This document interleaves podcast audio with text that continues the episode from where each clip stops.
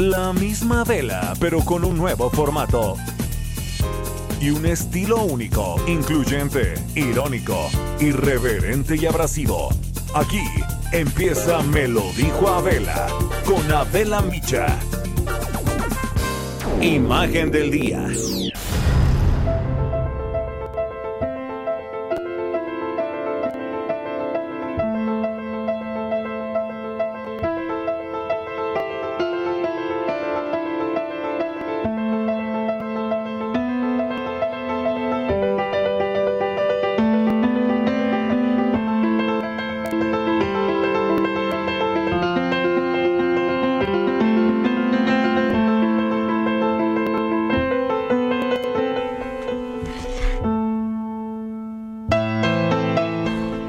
Quiero hablarles de la otra cara del COVID-19, el alto costo económico también que significa enfermarse por coronavirus. Y es que los gastos no solamente son para quienes tienen que hospitalizarse, sino también para los que siguen un tratamiento ambulatorio en casa.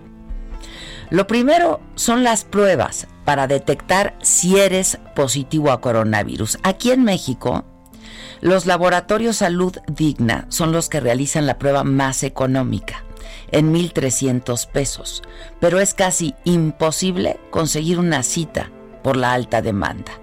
Los laboratorios similares la realizan en 2.399 pesos. En el Chopo cuesta 2.990. En la UNAM 4.500 pesos. En hospitales privados como Médica Sur, un perfil total supera los 10 mil pesos. Y luego siguen las tomografías para detectar señales de inflamación, infección o lesiones en los pulmones. Las más económicas son de 1.299 pesos en los laboratorios Polanco, hasta una computarizada con contraste que cuesta 10.496 pesos en Médica Sur. Quienes se atienden en casa deben además pagar las consultas médicas de aproximadamente mil pesos, los medicamentos y si es necesario la renta de un taque de oxígeno que cuesta cuatro mil pesos por 15 días más 500 pesos de depósito. Obviamente llenar el tanque va de 600 a 800 pesos diarios. Y después viene el nebulizador que es desechable y que su costo va de 900 hasta los 2 mil pesos. Además, en los medicamentos con los que se usa, que pueden superar otros 2 mil pesos. Atenderse en hospitales privados, bueno, pues esa ya es otra cosa. Y nos lo cuenta Estefanía Cuartino, periodista que en mayo pasado perdió a su mamá en esta batalla, pero antes hizo todo lo que estaba en sus manos para poder darle atención médica.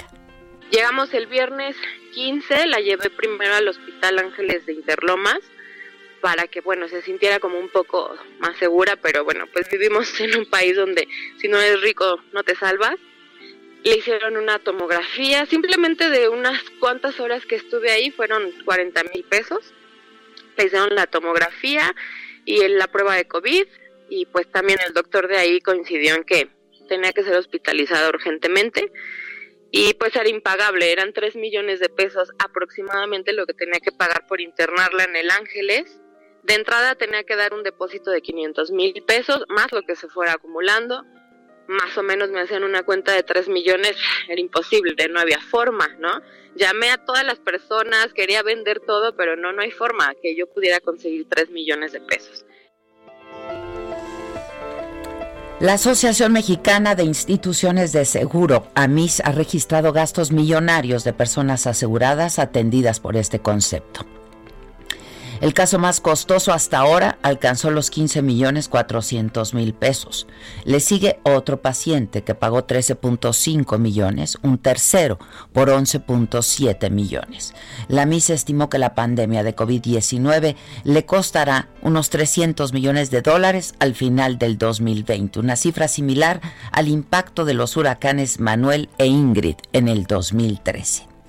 Hasta mediados de julio, la pandemia de COVID-19 había costado al sector asegurador del país 128 millones de dólares. La MIS ha pagado 60% del monto total de las reclamaciones y el costo promedio fue de 430 mil pesos.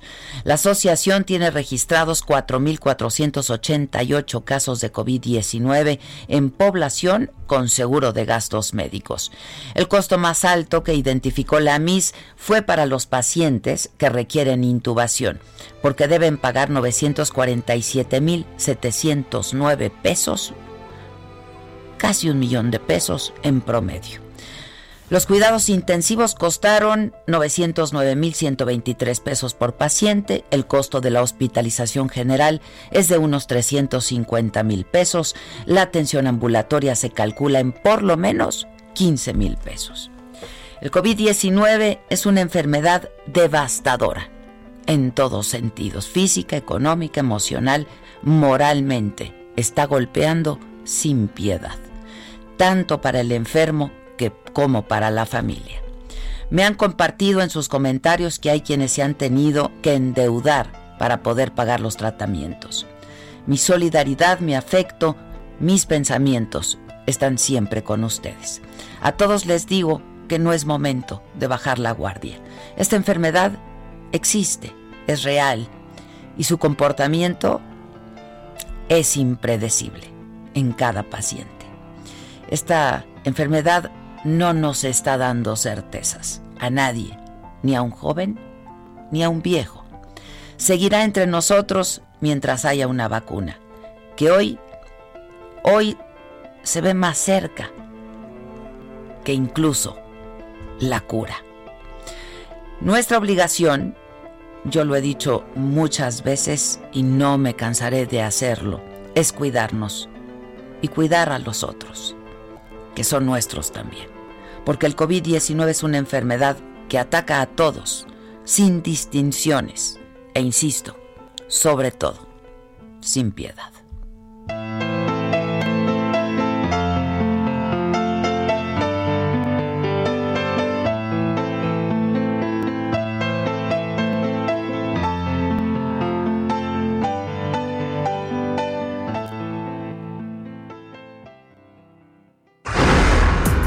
Resumen.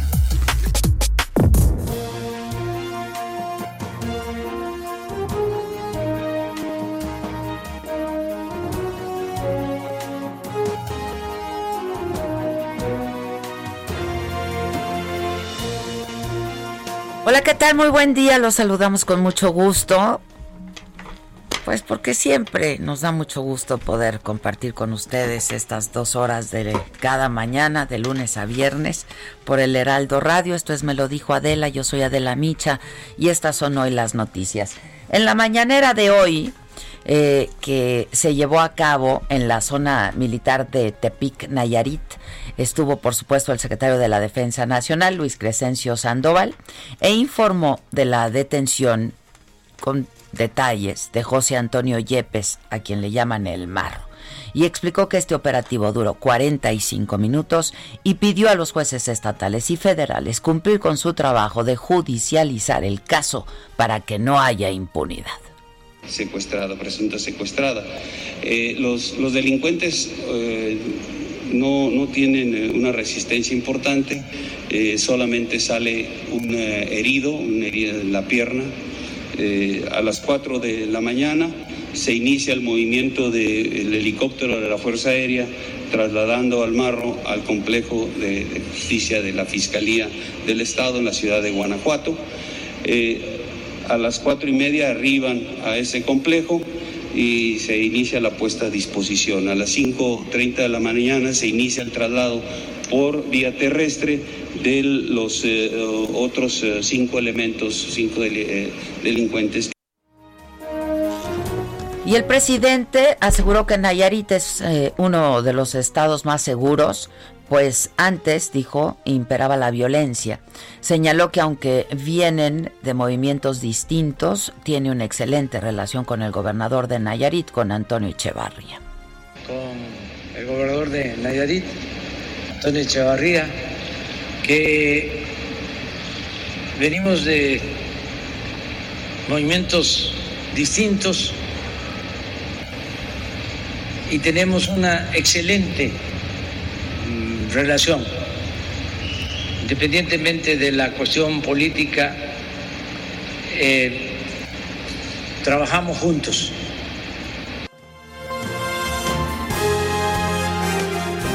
Bueno, eh, José Antonio Yepes Ortiz, el marro, quien fue detenido la madrugada del domingo en el municipio de Juventino Rosas, en Guanajuato, fue recluido en el penal de Puentecillas, en la capital del estado. Está bajo responsabilidad total de las autoridades del estado de Guanajuato. Eh, y desde allá, desde Guanajuato, nos informa Gabriela Montejano. ¿Cómo estás, Gaby? Hola, ¿qué tal, Adela? Muy buenos, muy buenos días. Pues ya nos encontramos listos para ingresar a lo que será la audiencia de El Marro de José Antonio Yepes Ortiz. La noche de ayer, después de las 10 de la noche, se filtraba la información por parte de la Fiscalía sobre el traslado de este hombre detenido, como tú ya lo referías, el fin de semana en Juventino Rosas. Él se encuentra en el penal de Guanajuato Capital, en Puentecillas. Desde ahí se conectará ah, para una audiencia virtual al penal de Valle de Santiago, el Cerezo Mil, en donde eh, al lado se encuentran los juzgados, y desde ahí se realizará la primera audiencia de vinculación. Se tiene programada que empiece a las 11 de la mañana y debo comentarte que la presencia del marro en la capital del estado ha obligado a establecer un fuerte operativo de seguridad.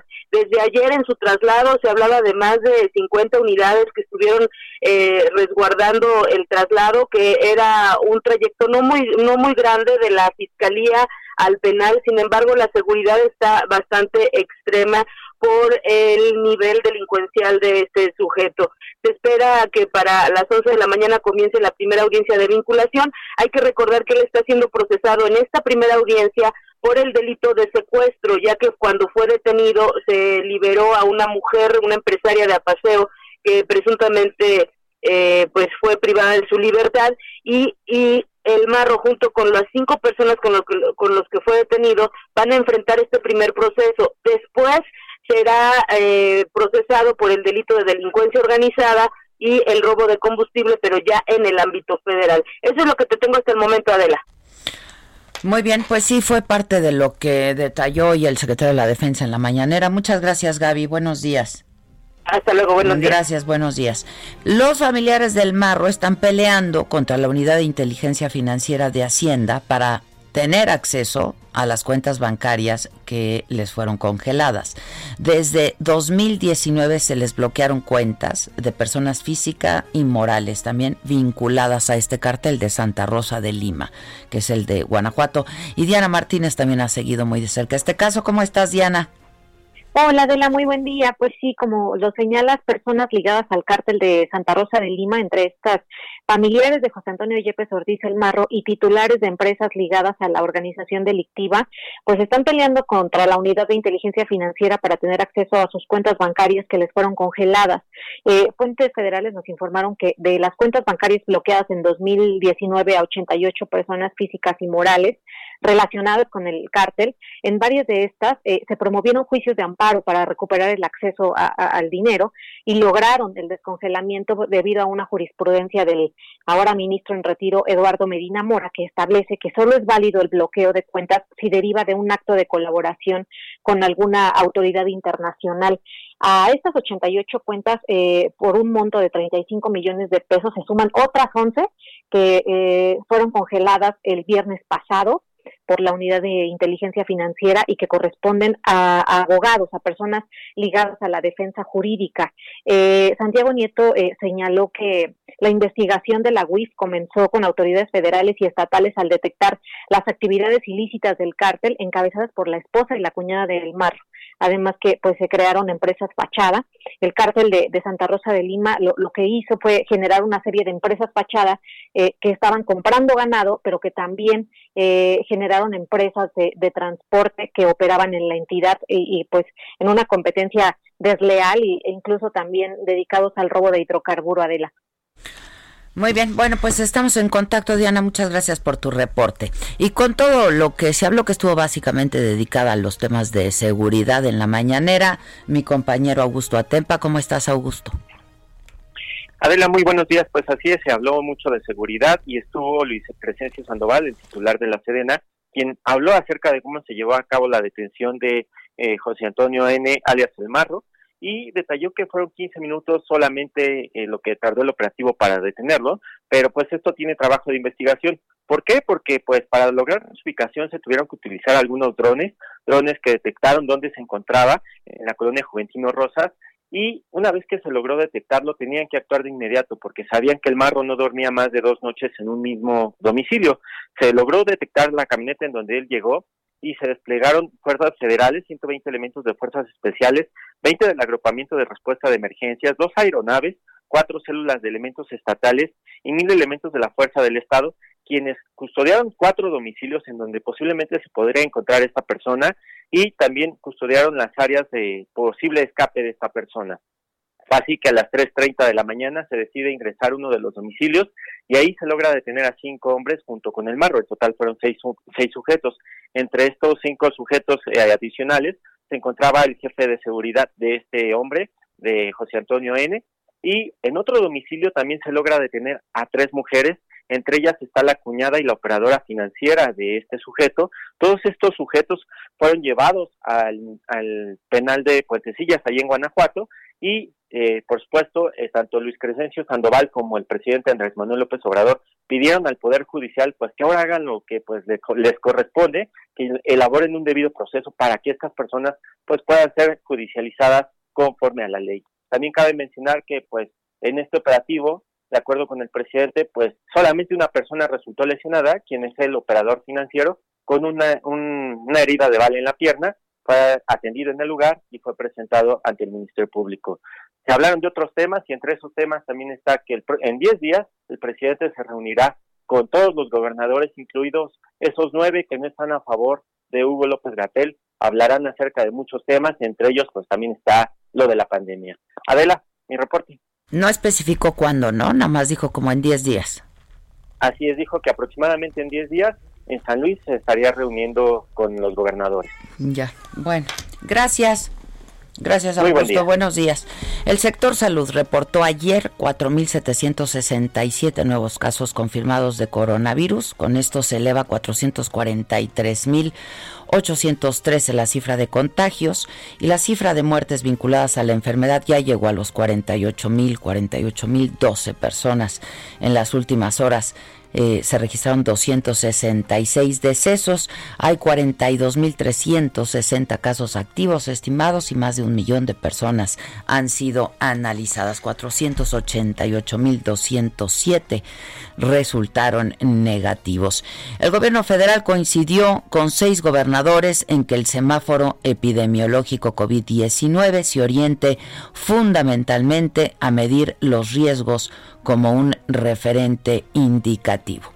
En una reunión entre integrantes del gabinete y mandatarios estatales, esto fue en la Secretaría de Gobernación, acordaron trabajar de manera coordinada en las medidas de seguridad sanitaria y tomar de manera conjunta pues mejores acciones porque no han, no, han concordado eh, las eh, pues no sé si son recomendaciones, sugerencias o eh, pues que sean que da la Secretaría de Salud a los gobiernos estatales, ¿no?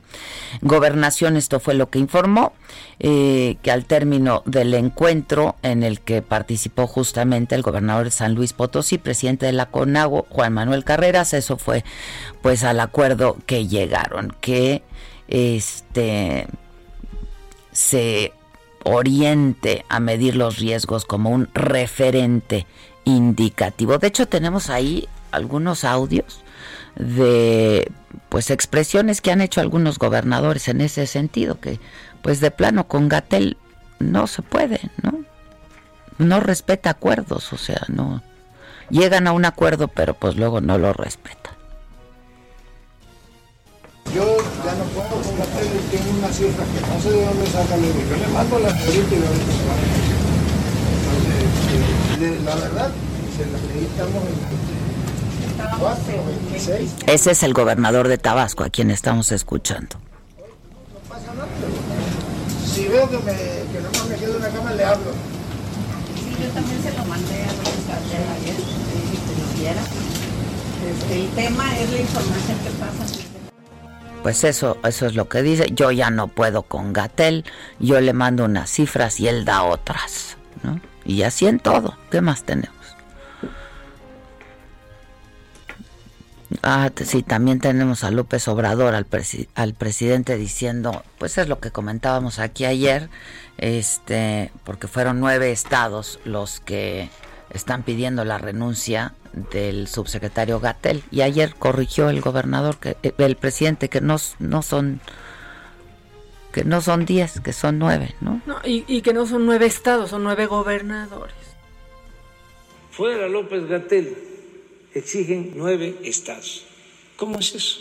Puede ser, exigen nueve gobernadores, pero no nueve estados, porque el estado pues es la entidad federativa completa. ¿Y qué hicieron la consulta en las nueve entidades federativas? Además, ellos son representantes del Ejecutivo en el Estado. Existen otros dos poderes, el legislativo y el judicial. Pero bueno, nueve estados, habría que preguntarle ¿no? a todos los Siente lo que está diciendo es que no son nueve estados, son nueve gobernadores de esos estados los que están pidiendo la renuncia al Gatel, es decir, no el pueblo, ¿no? Este, el que dijo que no eran que no eran diez, eran nueve fue Gatel, perdón. Luego tenemos a Claudia Sheinbaum reconociendo que sí ha tenido diferencias con Gatel. En este caso, pues hubo una diferencia en la valoración. Eh, ellos hacen una sugerencia del semáforo de la Ciudad de México. Nosotros de manera muy responsable informamos a la Secretaría de Salud de lo que considerábamos y hacemos de manera muy responsable lo que consideramos para la ciudad. ¿Apoya el trabajo del doctor López Gatel? Creo que ha hecho un buen trabajo.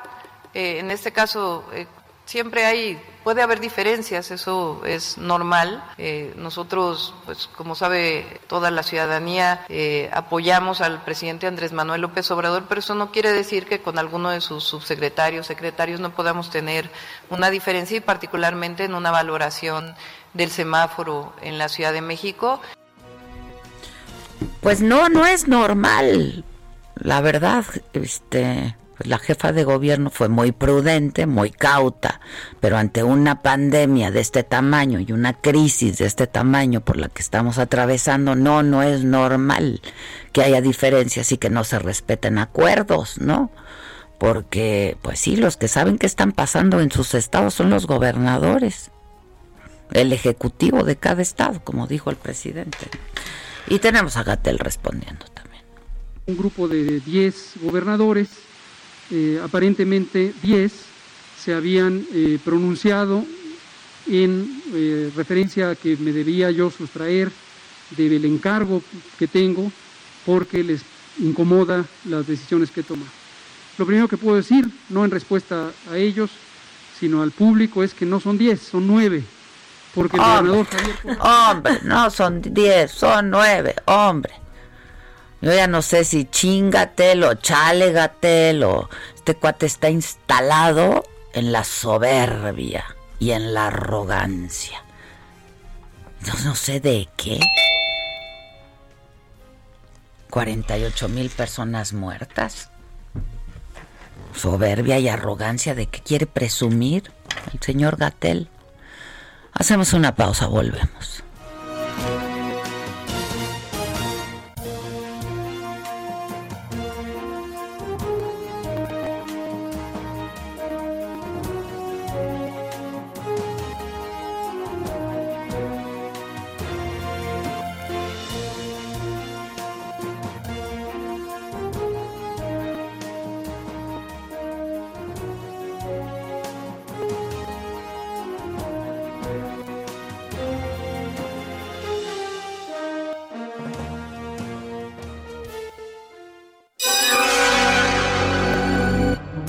Mandes el pack no nos interesa. Lo que nos interesa es tu opinión. Mándala a nuestro WhatsApp 5521 53 71 26. En Me lo dijo Adela, te leemos. ¿Cómo te enteraste? ¿Dónde lo oíste? ¿Quién te lo dijo? Me lo dijo Adela. Regresamos en un momento con más de Me lo dijo Adela por Heraldo. Continuamos con el estilo único y más incluyente, irónico, irreverente y abrasivo en Me lo dijo Adela por Heraldo Radio.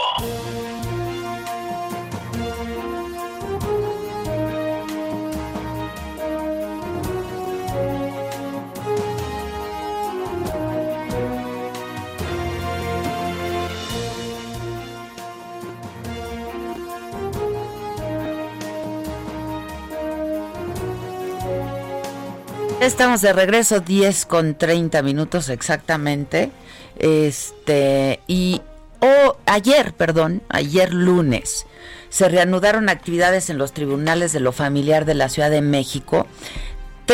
tras cuatro meses, es que llevamos la cuenta, yo también decíamos, llevamos cuatro meses, ¿no? Y contando, de permanecer cerrados.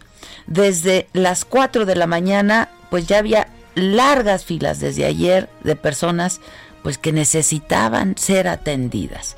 El Tribunal Superior de Justicia de la Ciudad de México estima que debido a la pandemia se tiene un retraso de por lo menos el 30% en la revisión de los expedientes. Jorge Almaquio, tienes detalles, estuviste ahí, platicaste con algunas personas que estaban eh, pues solicitando hacer trámites. ¿Cómo estás, Jorge?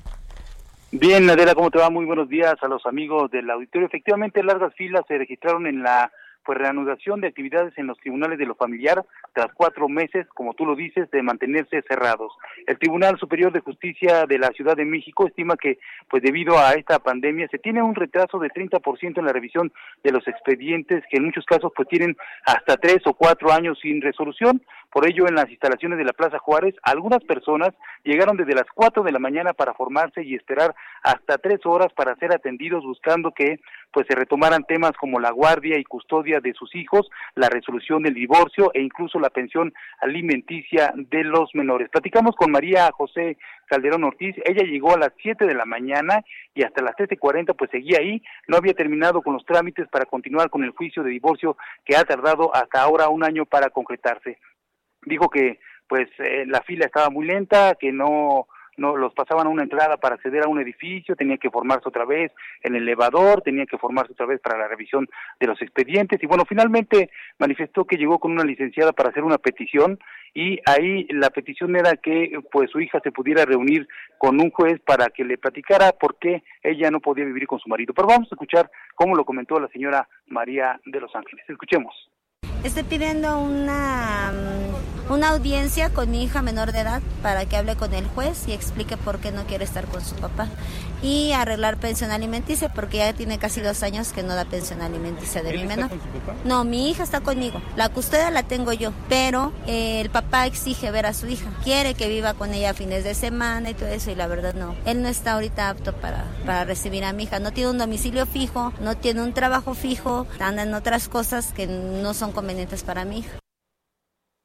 Pues esto fue lo que dijo María José, que su, el papá, su marido todavía, pues no tenía las condiciones para que eh, pudieran estar sus hijos los fines de semana y tenerlos también los días de vacaciones. La señora Maritoña acudió a los tribunales de lo familiar a revisar los acuerdos para verificar si ya puede ver a su nieta, ya que desde agosto del 2018 pues no la ve, no la dejan ver a su mamá, eh, a esta menor, y bueno, esto fue lo que comentó. Escuchemos. Pues es un acuerdo que salió, pero no hemos checado que realmente que acordaran. ¿Un problema de qué? De este de pensión y de visitas de los niños. Sí, pues no había servicio. ¿Vino por cita o vino a No, vine a formarme.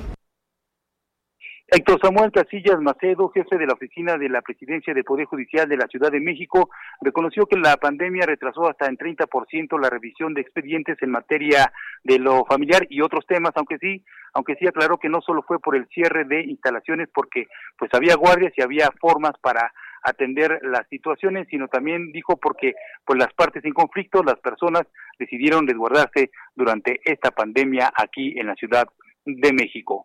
Adel, amigos, el reporte que les tengo. Muchas gracias, Jorge, gracias. Eh, vamos a, Tamaulipas, ahí la ocupación hospitalaria para enfermos de COVID en el Seguro Social es pues ya prácticamente del 80%.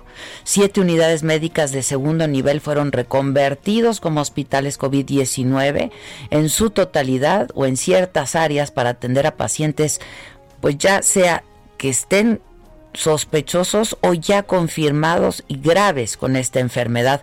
Voy contigo, Carlos Juárez, y es que además, a ver, han pasado cuatro o cinco meses, la gente también se enferma de otras cosas y la está pasando muy mal la gente que tiene eh, alguna otra enfermedad. Carlos, ¿cómo estás? Buenos días.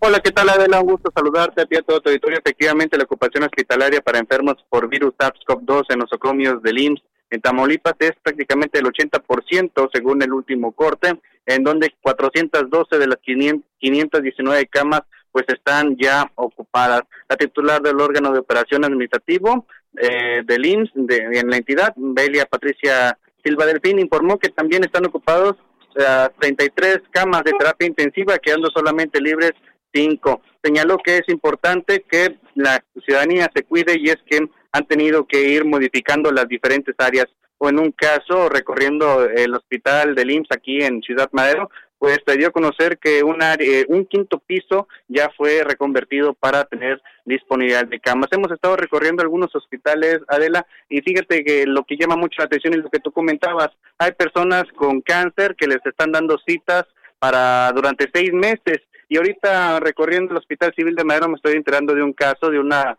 joven embarazada que ya tiene nueve meses, nueve días y pues no hay espacio para poderla meter a un quirófano y tiene que esperar todavía unas horas más o unos días más a la espera de que o que tenga mayores dolores o que sea programada, se libere algún espacio para meterla a un hospital. Así está la situación en Tamaulipas, donde pues ya son muchos los casos y sin embargo hay personas que creen que este virus pues es pura mentira.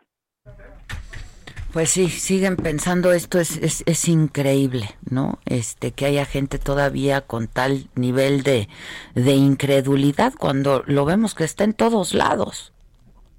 Así es, déjame comentarte y algo que tú mencionabas eh, en la tempranito cuando iniciaste esta emisión, el tema del oxígeno, no hay oxígeno, no hay tanques y los que se llegan a, ofertar pues son arriba de 10 mil pesos y para que te lo rellenen pues tienes que esperar hasta seis horas afuera de una de las empresas eh, dedicadas a este ramo del relleno de oxígeno, Adela.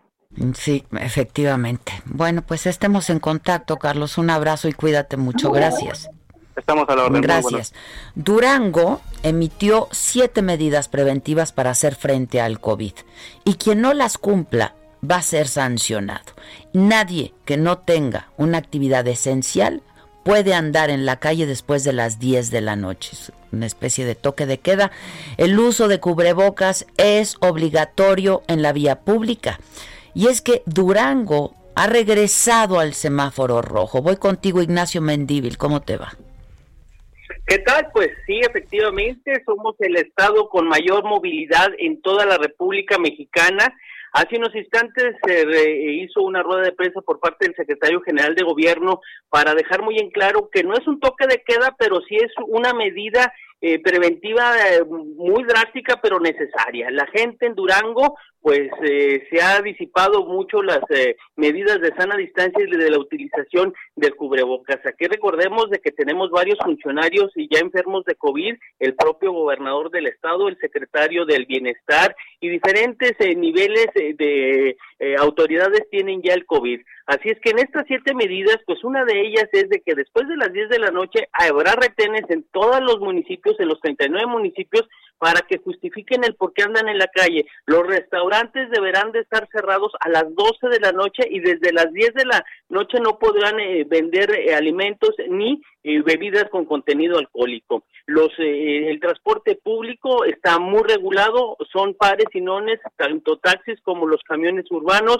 se han hecho brigadas de salud en las empresas, en los sindicatos para poder evitar eh, los contagios. Hay una gran movilidad este pasado fin de semana, lo que son las presas, eh, los eh, parques, pues estuvieron muy concurridos y nadie con sana distancia y tenemos una, una incidencia de contagios de más de cuatro mil personas y ya casi 300 muertos. Así es que la situación se torna difícil, se está viendo por parte de la sociedad civil el cierre de comercios, de tianguis y de mercados y solo estarán abiertos los que venden alimentos lo que es el queso, lo que son este eh, eh, cuestiones medicinales, pero todo lo que son arreglos de flores, eh, regalos, este souvenirs estarán cerrados. La situación se torna difícil en Durango porque pues los servicios de salud están a su máxima capacidad y con menos personal. Los médicos ya están cansados y están en la línea de atención al COVID. Así las cosas desde Durango.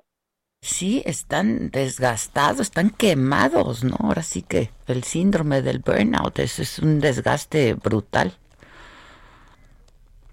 Difícil la situación para los médicos porque ya no tenemos anestesiólogos disponibles, ya no hay químicos disponibles porque unos se han enfermado, otros este, han tenido que ser retirados porque tienen algunas enfermedades eh, crónico-degenerativas que no pueden estar en la zona COVID y cada vez son más los que están siendo atendidos tanto en los hogares como en, en, los hospitales, en el 450, en el nuevo que se abrió, se abrió allá en Gómez Palacio, que está atendiendo a la comarca lagunera también de Torreón y este Gómez Palacio y Lerdo. Así es que estamos en una situación eh, de un momento crítico. Las iglesias están eh, convocando solamente algunos servicios religiosos cumpliendo 15 medidas eh, preventivas para que los feligreses no se contagien. Así es que inclusive están siguiendo la modalidad virtual de sus servicios para evitar que acudan a los, a los templos. Ya, pues vamos a estar en contacto si te parece. Cuídense mucho y muchas gracias, ¿eh? A la orden, estamos a la orden. Muchas gracias. Pues sí, la verdad es que hay un desgaste, es un desgaste natural, ¿no? Están en la primera línea de esta batalla y, pues no, simplemente no se dan abasto. Aquí les, a propósito de los doctores que no se dan abasto y que están en la primera línea de este frente, porque es una batalla frontal en contra del COVID y que muchos han caído enfermos por la carga viral a la que están a la que están sujetos todo el tiempo, ¿no? Este eh, pues a propósito de ello, yo les he platicado la historia de este médico en eh, Chiapas que fue detenido y que fue encarcelado. Eh, ahora ya nos lo, nos lo dirá él y su abogado, pero fueron varios días, prácticamente una semana, que estuvo detenido y que finalmente pues le dieron ya una, una especie de arresto domiciliario, fue acusado de abuso de poder. Es este doctor que pues trabaja desde hace muchos años en Chiapas, que es un, médico con pues mucho reconocimiento y que pues se ha ganado la confianza de sus pacientes, que eso me parece que es lo más importante. Finalmente pues ya está en su casa. Él atendía pacientes con COVID-19. Fue detenido el 18 de julio. Aquí le, les hablamos de este tema, hablamos con su abogado, incluso hablamos con la esposa de este doctor. Eh, y pues fue acusado de abuso de poder, abuso de autoridad. Ahora eh, pues va a cumplir arresto domiciliario. Él tiene algunas complicaciones de salud y le dieron el arresto domiciliario. Yo lo tengo en la línea telefónica, es el doctor, eh, perdón, Gerardo Grajales y Antonio es el doctor Gerardo Grajales y su abogado es Antonio Juárez Navarro. Creo que los dos están en la línea telefónica, están juntos. ¿A quién tengo en la línea primero? Buenos días. Buenos días, Adela. Soy el doctor Gerardo Grajales Yuca. ¿Cómo está, doctor? ¿Cómo está? Bueno, finalmente ya en su casa. ¿Después de cuánto? Pues eh, nada más corrigiendo, todavía sigo en la unidad hospitalaria, acaban de hacerme un ecocardiograma mm. y van a continuar mis estudios, me solicitan el eh, reposo relativo todavía, continuarlo, pero probablemente hoy valore el cardiólogo enviarme a domicilio con, con ese, esa indicación. Doctor, usted es un es un médico joven, este, ¿qué, edad tiene? ¿Cuál cuál es su padecimiento, doctor?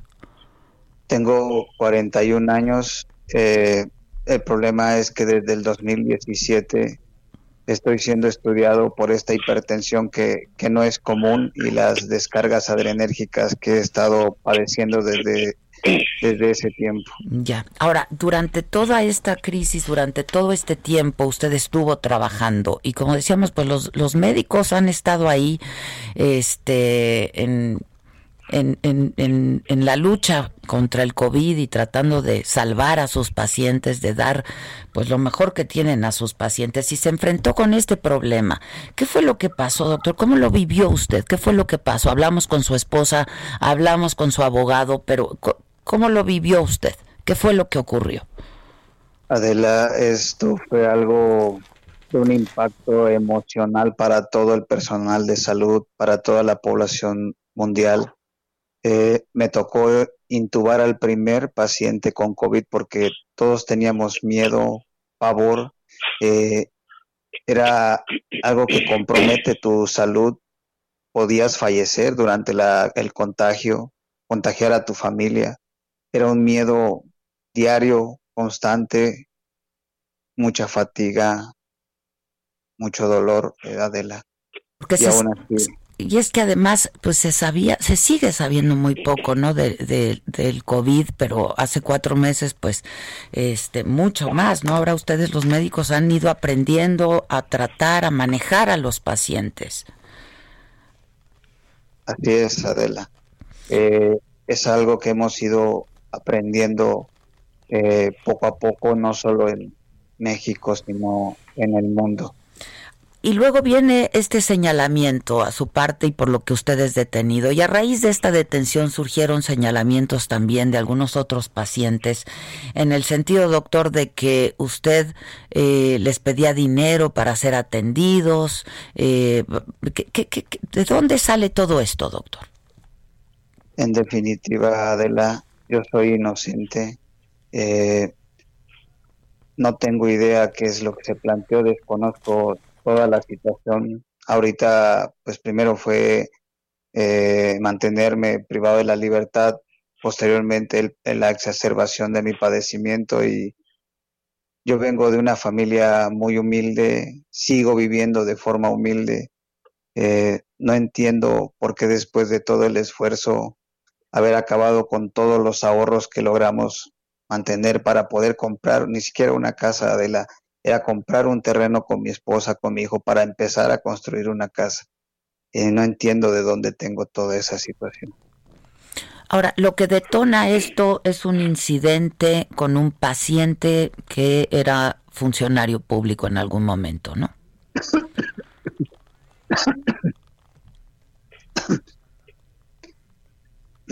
¿Estás bien, sí, perdona, de la... No, no se preocupe, ¿está bien? Me, me fatigo mucho todavía. Este, me pide, de hecho, el cardiólogo que no, no extienda mucho la llamada. Sí, lo entiendo eh, perfectamente. Este. Aquí estoy para apoyarte si gustas, para que descanse tantito de tu voz, este, de tus pulmones. Perdón, Adela. No, no se preocupe, aquí, aquí estamos, no se preocupe, doctor. Este, te voy a pasar mejor a mi abogado. Me siento un poco cansado de esta situación. dígame, doctor, ¿qué diagnóstico le han dado? ¿Cuál es su estado de salud? ¿Qué, diagnóstico tiene en este momento? ¿Y le hicieron ya la prueba del COVID a usted? Eh, no, no me la han realizado, este, Adela. No se la han realizado. ¿Y tiene algún síntoma en ese sentido, doctor? Eh, no, ahorita no, no sabría este, diferenciar. Estoy un poco aturdido con los fármacos que tengo. Ya. Este, a ver si me si, si gusta pasarme a su abogado. Le agradezco todo Al contrario. y le agradezco a todo el apoyo que he tenido de la población de corazón. Muchas gracias. Al contrario, doctor, cuídese, cuídese. Espero, espero que no nos abandonen en esta lucha. Aquí estamos, doctor. Aquí estamos todos. Mil gracias. Un abrazo. Abogado. Hola, ¿qué tal, Adela? ¿Cómo estás? Bien, abogado, ¿cómo estás? Bien, gracias a Aquí estamos a la orden. Oye, increíble que no le hayan hecho una prueba de COVID, ¿no? Pues en realidad él no tiene no tiene síntomas de COVID en este momento, Adela. De hecho, aquí lo relevante es que esta esta exacerbación de su enfermedad, como lo platica él, no es algo fortuito, ya se veía venir y justamente una cosa muy grave es que en la audiencia, eh, un día antes de la audiencia, de la segunda parte de la audiencia inicial, cuando se le determinó una vinculación a proceso y que no se variara la medida cautelar, y justo ese día, o sea, en dos audiencias le mostramos un documento al, al juez en donde decía que esto podía pasar y que esto iba a pasar, así justamente, que la crisis enérgica le daban, que lo podían poner muy grave, que podía tener riesgos de infarto, que podía tener muchísimas de estas cosas que están pasando. Y es, eso es muy grave, mi querida Adela, porque en realidad ya se debía venir, eh, el doctor tiene datos de cardiopatía isquémica, lo cual es también muy grave, además de ser hipertenso, y hace poco, cuando ya estaba en el hospital, le hicieron un estudio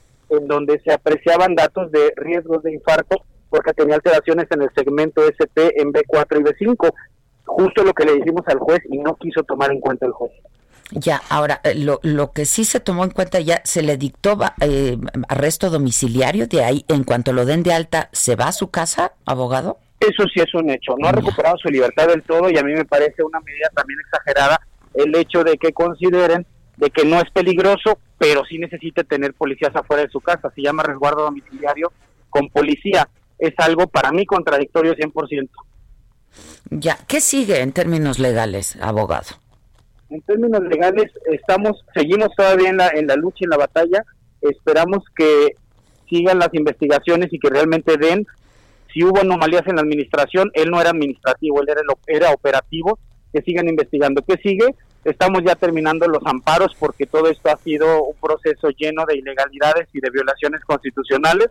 Seguimos trabajando en eso y esperamos que muy pronto puedan darle ya su su auto de libertad completo por falta de elementos para ser procesado. Ahora, Eso es lo que estamos buscando. Después de esta denuncia que se presentó y le comentaba yo al doctor abogado, y usted lo debe de saber muy bien, surgieron algunos otros señalamientos en el mismo sentido.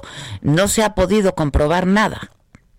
En realidad no ha habido una imputación directa. Nosotros como tal no hemos sido notificados de formalmente de una acusación que se esté llevando en su en su contra. Han sido especulaciones, han sido videos, inclusive comentábamos nosotros de que su testigo experta que surgió de manera fortuita se reunió conmigo tres días antes y tuve a bien grabar en su confesión que señala diferentes servidores públicos y funcionarios de bastante alto nivel y que tenemos esa esa prueba en nuestro poder porque estamos esperando no no tener que usarla para que se, sea muy objetivo en todo esto, ¿no? Ya, pues estaremos muy atentos, este abogado, por lo pronto, pues qué bueno que se va a su casa en cuanto lo den de alta, ojalá que esté bien, y yo insisto en que, pues frente a lo que ha pasado, frente a lo que ha vivido y con lo que se ha venido desempeñando en los últimos eh, meses, pues sí tendrían que aplicarle la prueba de COVID, ¿no?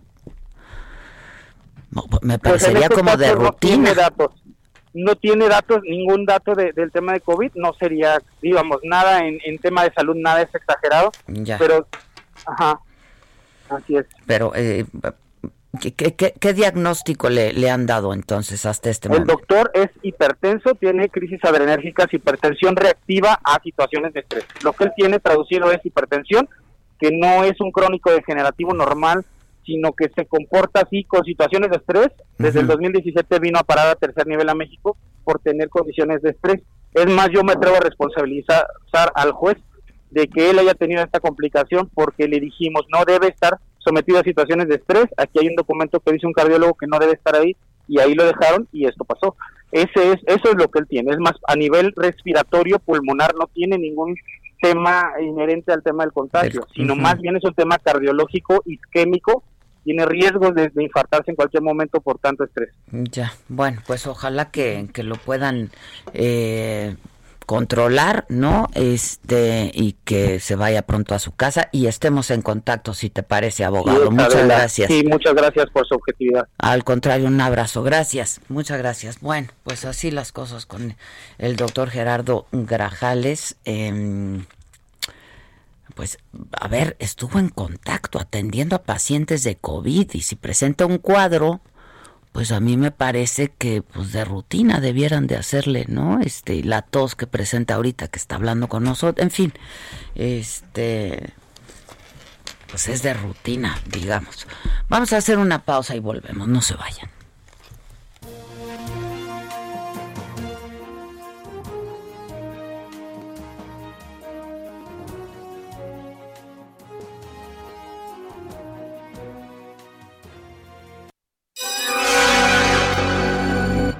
Que nos mandes el pack no nos interesa.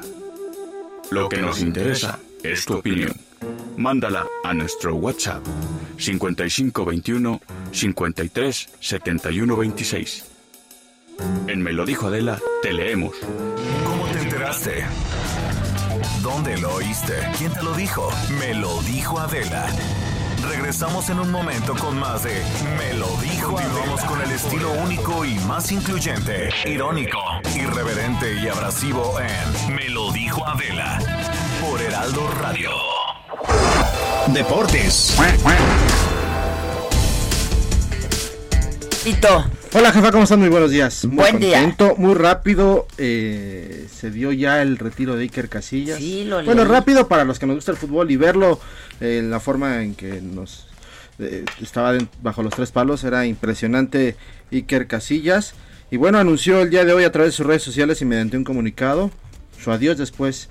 eh, fue mi maestro, él fue mi maestro. Mira. La verdad es que tengo que decirlo. Cuando yo jugaba fútbol y aspiraba a ser tan exitoso como él, pues en él siempre marqué mi camino. Ay, Y mira. fuimos amigos también. Bueno, somos amigos todavía. Fíjate. bueno. Sí, somos Sí, ¿cuál fuimos? Nomás porque se retira ya no se importa. Bueno, es que ya no le sea, sirve a uno. En fin, Es la como hipocresía. Mancera era mi novio, pues ya para qué. Sí, ahora ya es un exo, o sea. Pues ya qué. Bueno, Y pues entonces- Iker Casillas, fíjate, fueron cinco ligas las que ganó, eh, dos Copas del Rey, una Copa del Mundo con España, eh, dos Eurocopas, eh, dos UEFA Super Cup y tres Champions League en el Real Madrid, sin duda histórico, y en el Porto es donde termina después de que se le dio un infarto cerca de, de año y medio, ya que, que sufrió este infarto, pues no jugó y bueno, tomó la mejor decisión de, de- de retirarse y dar paso a nuevas generaciones, como los de 39 años. Pues sí, sí, pues. Para un futbolista. Pero mira, el conejo Le dio un infarto, México ¿no? Le dio un También. infarto, sufre- por eso es lo que sale, lo aleja de las canchas el infarto que sufre y bueno, ahora ya después de, de un año, año y meses que decide decir mejor, hasta aquí dejamos nuestra carrera futbolística y bueno, da paso y agradece en su comunicado a todos los que hicieron parte de esta gran historia y quien está también haciendo historia eh, es un mexicano, Rafael Márquez, el Kaiser, como se le conocía, el capitán de la selección mexicana, pues se le abrió la puerta de Alcalá se fue a Europa, se fue a España y está dirigiendo al cadete A de la Real Sociedad en Alcalá. Eh, tenemos palabras de Rafa Márquez en su presentación como técnico de este equipo.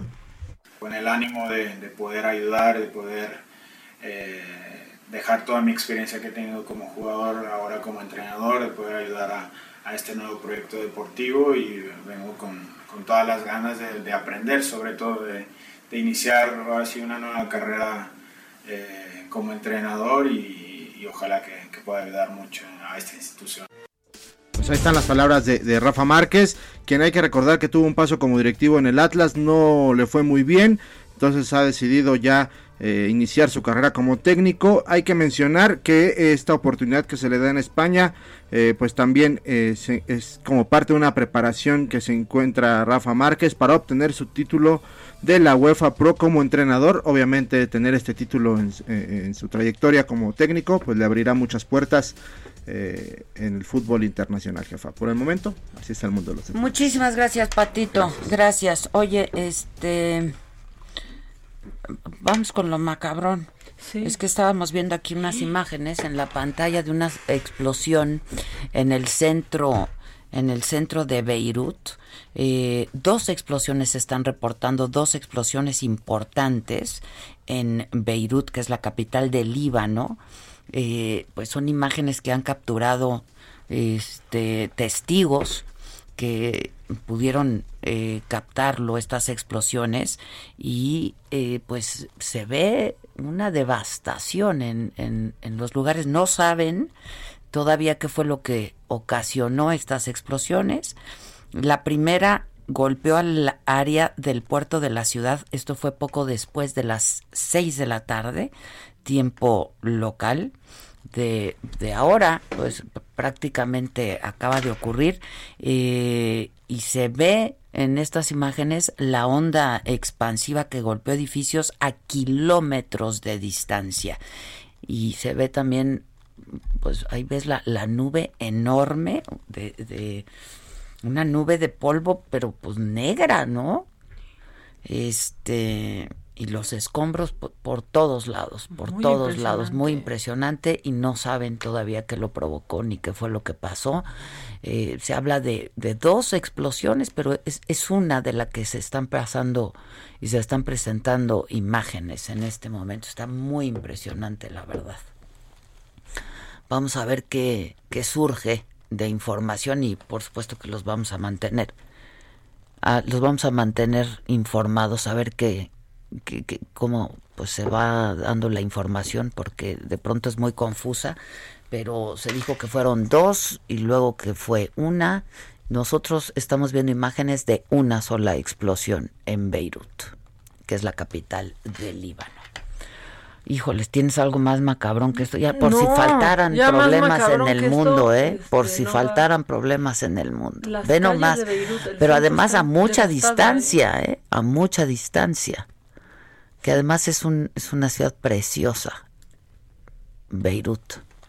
Híjole. Antes de la guerra le llamaban pues el París de Medio Oriente, pero después lo, lo recuperaron una ciudad muy bonita. Yo tuve oportunidad de, de ir. Este preciosa, una ciudad preciosa. Vamos a ver qué fue lo que lo que ocurrió. Vamos a estar monitoreando y, y- y les vamos a estar dando información. ¿Y qué nos traes? ¿Nos vas a hacer llorar más? No, no, pues ahora sí está bien difícil. A ver, échatelo, macabrón, para ver este. Lo macabrón. Ya, es que está muy difícil, o sea, ya, ya después de esto, bueno, Hoy el día se me ha hecho complicado. Es- la verdad. está Y complicado. apenas son las 11 de la mañana. y es largo, hoy es largo, ¿eh? Hoy comenzamos con Saga, si me permiten nada más hacer este anuncio. Comenzamos con Saga después de cuatro meses, Patito. Cuatro meses de que, pues debido a la pandemia no pudimos este hacerlo por obvias razones. Eh, pues todos los invitados han estado confinados. Este, pero yo quiero agradecer muchísimo a todos los que han estado bien pendientes de nosotros. El 13 de marzo fue el último programa. El de, ah, claro.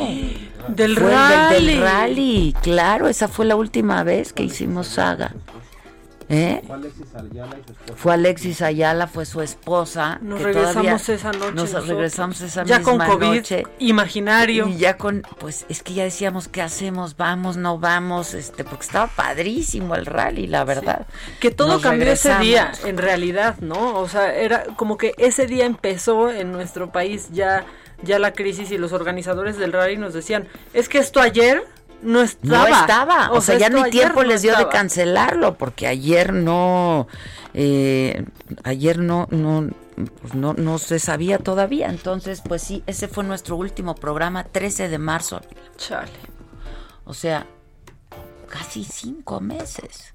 Pero, pero tú regresas, porque tú siempre Yo regresas. siempre, yo ¿eh? siempre les he dicho, ¿Eh? yo siempre amenazo con volver. Así es que hoy será nuestra primera emisión de Saga a las 7 de la noche. Ojalá que nos acompañen. Eh, pues es una nueva manera de hacer todas estas transmisiones. De cualquier forma, pues estuvimos subiendo mucha información. Yo estuve haciendo muchos enlaces eh, y todo esto se estuvo subiendo a nuestra plataforma. Pero hoy en vivo a las 7 de la noche tendremos nuestra primera emisión de Saga. Este, y ya les contaré lo que tenemos preparado para la segunda emisión de Saga de esta nueva temporada. Van a estar invitados que nunca han estado en Saga, nunca, por primera vez. ¿Quién es? Ah, pues aguanten. Crece la incertidumbre, Es- aguanten, pero nunca han, nunca han querido estar, se les ha invitado y nunca han estado. En repetidas. En repetidas, en repetidas, finalmente los vamos a tener, así es que yo estoy muy contenta. El de hoy, pues es un programa, la verdad para mí muy emocionante, porque después de casi cinco meses, este, pues Saga, ya saben que es, es mi, mi segunda casa, Bueno, también la radio. O digo, tu primera. o mi o sea. primera, ¿no? Pero pues ahí está, es nuestro centro de operaciones, ahí donde hacemos saga y hacemos absolutamente todo.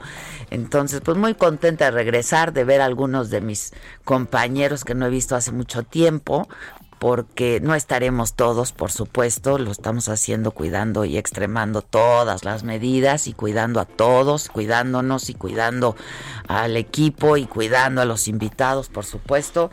Entonces, este, pues eso, estamos contentos. Por eso, contentos porque mañana cumplimos en este espacio un año. No Qué manches. ¿a qué hora pasó todo eso? No, no. Pues mañana me lo dijo Adela en el Heraldo Radio, cumple un año también. Este, entonces estamos, estamos muy contentos. Eh, Es una buena y pues semana. eso. Eh, sigo aquí un poco viendo qué es lo que, lo que está pasando con en Líbano, que, que es los reportes que dan. Este, pero a ver, viene. No hay mucha, no hay nada de claridad aún, ¿no? No, No, no, nada, no dicen nada. Yo cuáles estoy- fueron las causas. Estoy tratando de, Bueno, bueno. ver. Mientras, mientras sabemos qué sucedió en, en Líbano, esta historia, miren, me encantaría que hubiera pasado en, en México, pero bueno, la semana pasada ya ves que Hanna eh, pues atacó, atapó- atacó Tamaulipas, Nuevo León, y se hizo viral esta imagen, Adela, que te voy a enseñar en este momento, de una, pues de una ratita sobreviviendo y decían que estaba sobreviviendo a la inundación, a las inundaciones que dejó el huracán Hanna. Ya vi tu, vi tu historia que te pusiste tú ahí de Sí. Pero te digo algo, por más que me gustaría que esta historia, vamos, más allá de este desastre, pero que esta rata hubiera estado en México, no se dejen engañar. No es territorio mexicano, no sucedió en nuestro país. Esto pasó en Argentina en una inundación que hubo y sea, ahora son imágenes de archivo. y Sí, entonces, son imágenes de archivo que venían pues a cuenta por lo que sucedió, pero no es una rata mexicana. Las ratas mexicanas, por otro lado, en lo macabrón, ya se deben de andar con más cuidado. Se hizo viral esa imagen en la combi, que ya ni son combis, pero les decimos combis, pero se hizo viral lo que pasó en Texcoco, ¿no? Pues ya pasó ayer también, otra vez agarraron Adela a un a un asaltante en Miguel Ángel de Quevedo. La gente dijo, a ver ya, estamos hartos de estar trabajando y que lleguen ustedes de mal horas a quitarnos la lana. Lo que pasamos ayer. Sí, pues Sí. otra más. En Miguel Ángel de Quevedo, ahí llegó la gente a agandallarse al Malora que quería que quería robar. Obviamente hay división de opiniones de no, pero los linchamientos, eso tampoco está bien. Bueno, pero si en el momento no llega la autoridad y tienes que defenderte o defender a alguien, ¿qué haces? Está abierto ese debate en las redes sociales. Yo sí creo que a por ellos, ¿eh? Híjoles, pues es que, a ver, ahora sí que... So- a someter nomás, o sea, sí, en lo que llega el policía. Ahora, es bien ¿no? delicado, ¿no? Porque vienen armados, este, entonces... peligroso. Pues muy peligroso eso de decir a por ellos, pues mira, entre que vas a por ellos te, te puede ir la vida, ¿no? Más vale que se lleven una cartera. Pero ya es un nivel de hartazgo y, Y un nivel enojo. de rabia, ¿no? De que, que es lo que yo decía ayer, o sea, estás trabajando con la situación como está ahorita, este, la gente perdiendo empleos, los pocos que conservan su empleo pues están ganando su lanita para mantener no a una, a varias menos. familias, ¿no? No. Claro. Y que venga un Vivales, ¿no? Y que te amenace y entonces pues se lleve lo, lo, lo de por sí poco que tienes. Entiendo, es, es- mucho da mucha rabia, da mucho coraje, la verdad, pero pues no sé, ¿qué, qué decir? O sea, corrieron con suerte de poder, ¿no? Sí, los de la combi los de ayer Los de ayer, porque viene armado y ¿qué haces? Sí, no, no. Es una reacción que me imagino no, no, No piensas, calculas, ¿no? sí, en claro, ese momento es- la adrenalina. el nivel de adrenalina del enojo, claro que no lo piensas. Pues sí, bueno. Inundados de memes, ¿eh? De el ratero de la combi que ni les de- ni, ni les hice nada, ni les quité nada. Pero bueno, en más macabrón, ya, híjole, creo que sí ha llegado el momento menos esperado. Seguramente, yo no sé si a ti te ha pasado, si ya hiciste el cambio, pero considero importante decirle a toda la gente si de pronto están hablando por tratando de hablar por teléfono y su llamada no se enlaza, es que ya cambió la maldita marcación. Ah, la maldita marca. No. Oigan, ¿qué tal la maldita mañanera? Les tenemos una. Ya ven que dije el otro día. Ahora sí, a por la maldita mañanera. A por ella. Es que no sé, te lo juro que. ¿Cuándo fue que desperté con esto? La semana pasada. El viernes, ¿no? Sí. Que dije, la Viernes. maldita mañanera. O sea, ya ves que me llegan a mí mis epifanías de pronto.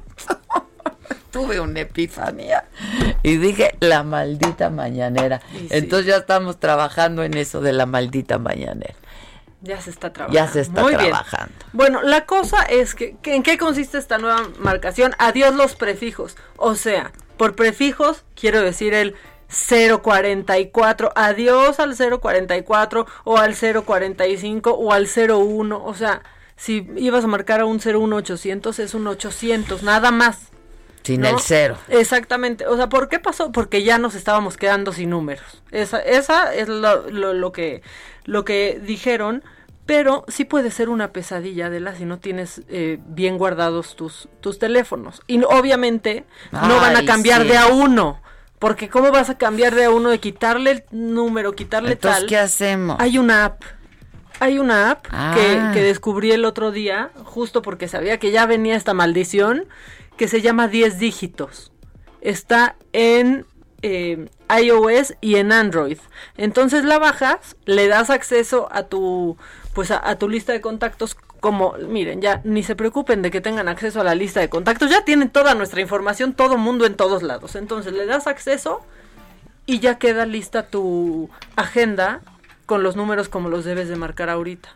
Y entonces ya no vas a marcar y su llamada no puede ser enlazada como usted la marcó, la voz más Ah, odiada del ok, país. ¿Cuál es la aplicación? 10 dígitos. Ok. Y ya te lo cambia todo. Te lo cambia todo y te olvidas. Buenísimo. Yo sabía que esto era hoy un servicio a la ¿Tú comunidad. ya lo ¿eh? hiciste? Ya lo hice, ya no Ay, podía. mana. Vamos a bajarla. Toma, bájamela, Sí. por favor. Es muy, muy, muy fácil. Y yo no sé, pero macabrón está también que haya cines en semáforo naranja. ¿no? También está macabroncísimo. O sea, de veras uno ama el cine, pero Al en 25%, semáforo pero- naranja, igual, ¿no? Según yo, el naranja era para que salieras si tenías que salir, para que se reactivaran ciertas cosas, pero de eso a- al cine al 25, Y yo ayer le pregunté a mis hijos si estaban seguros que el bar este abrió. Me decían, ah, ma, sí. No es solo ese, son muchos. Están abriendo los bares. Entonces yo no entiendo, ¿eso se puede en semáforo naranja? Alguien que me explique. No, según yo yo, hasta donde no. entiendo es restaurantes y tienen que cerrar temprano. No hay barras, o sea, sí puedes tomar algo, pero no está la barra. Y restaurantes Ah, sin música. Y resta- creo que ya estaban diciendo, hoy venía escuchando, creo, que ya po- iban a poder tocar con DJ y hasta música en vivo. No lo sé de cierto. A ver, Stephanie, si me estás oyendo, si me estás oyendo y me investigas esto, porfa.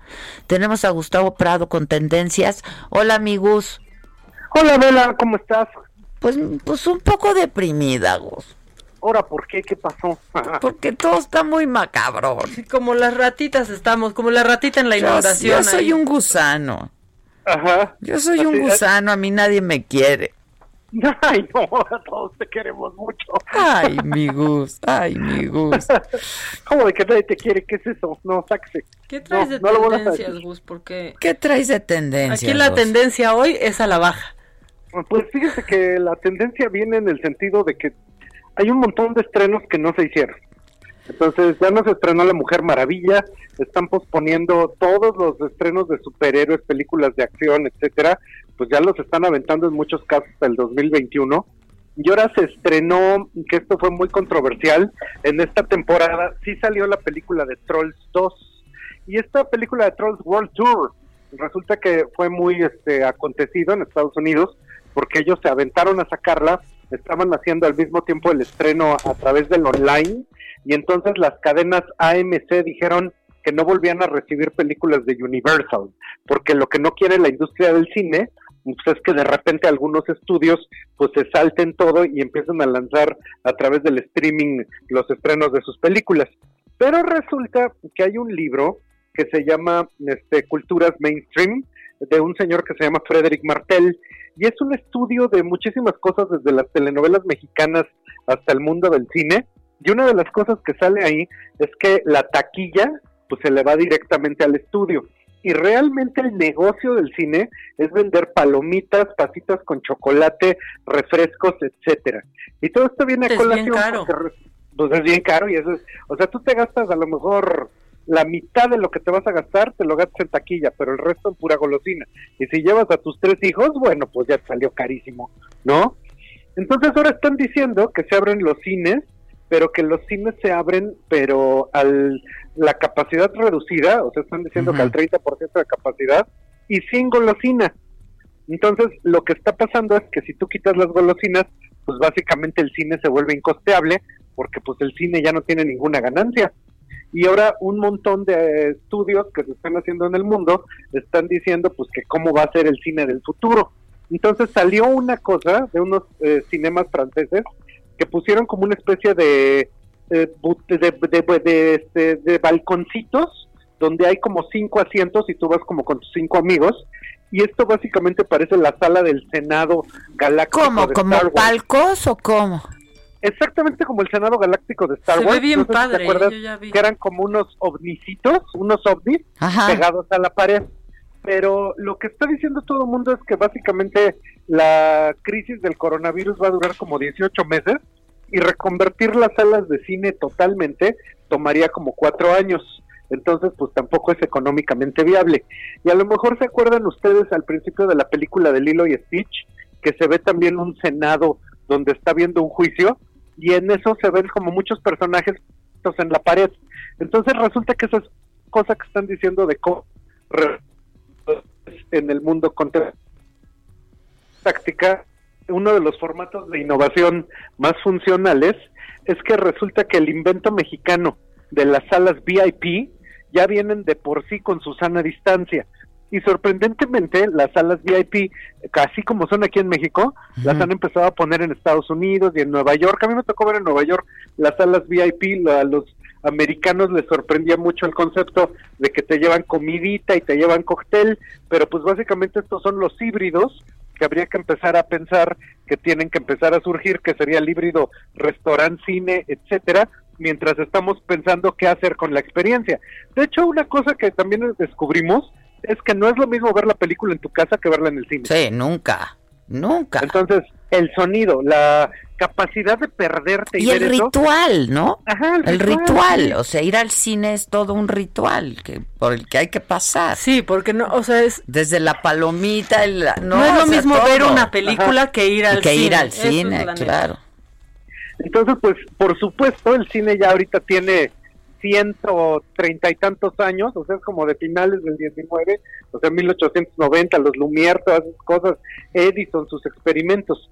Entonces, ya es una tradición cultural y sería muy curioso pensar que se pudiera perder por el, pues, por el mentado virus, ¿verdad? Es que cómo nos vino a cambiar todo, ¿no? Ujú, Sí, aunque sí, de ninguna manera pareciera que el streaming es suficiente. ¿eh? No fue suficiente el cable, no va a ser suficiente el streaming y pues todavía vamos a querer ir a la oscuridad de la sala a dar el primer beso, a seguir comiendo Ay, palomitas. Aunque están prohibidos ahorita también pues, los besos y no hay que hablar, Sí. ni comer, ni besarse en lo oscurito del cine. Hay que... Otra Ajá. tradición que morirá. No, esa tradición está que pausa. no muera. ¿Qué tal? A veces o sea, el querías oír ir eso. al cine era eso. ¿Quieres ir al cine? Era, ¿Quieres ¿Qué ir a película? besarnos? La que sea, o sea. O sea, claro. Entonces tenemos que pensar en cómo inventar otros disfrutes. Dice Por Susan que yo me quedo dormida en el cine. Es que me voy luego muy cansada, güey. O sea, también estoy con el síndrome de Burnout. El Burnout, es- no- no es lo mejor que ha pasado. ¿Eh? Es que tú sí trabajas. No manches, pues sí, Susan. Claro que de pronto me quedo ahí medio jetona. pues. Pero también luego eso le gusta ir a una al cine. A quedarse jetona, ni modo. O sea, yo he Pues visto la mitad de películas. Ay, cine. no, estas tendencias que vamos a hacer, Gus. Pues ahorita también viene mucho lo del autocinema que se está empezando a redescubrir y eso está curioso porque el coche ahora que ya nadie los pelaba los coches y parecía que ya eran algo del siglo XX ahora está volviendo con fuerza Ahora quieren, ahora quieren los millennials que ya no querían el coche, Sí, ahora lo quieren ahora para quieren irse al drive to fun. Pues claro. Exactamente, sí, el coche revive. Y pues son muchos de los aspectos en los que toda nuestra vida se ve transformada. Ay, No, ya Dios. cuántos más, ¿eh? Bueno, te mandamos besos, Gus. Te quiero adelante. Y te tenemos que hablar Igual. luego contigo. Te tenemos un, una propuesta. Tú lo que me digas, yo, ya, ya estás. yo como decía Cantinflas, a sus órdenes. Ay, te quiero mucho, mi Gus. Gracias. Un abrazo, Adiós, gracias. bye. Amo a Gus. Yo también. Amo a Gus muchísimo porque además sabe mucho, porque lo hace muy didáctico, porque lo hace muy entretenido. Porque y uno porque entiende. siempre trae las nuevas tendencias, pero ya te cita libros, pero ya te cita autores, pero ya te cita películas. Me encanta el Gus. Vamos a hacer una pausa y volvemos. Hoy es martes de... ¿Qué hacemos? Con, con la abogacía ¿Qué vamos a platicar. güey? Volvemos.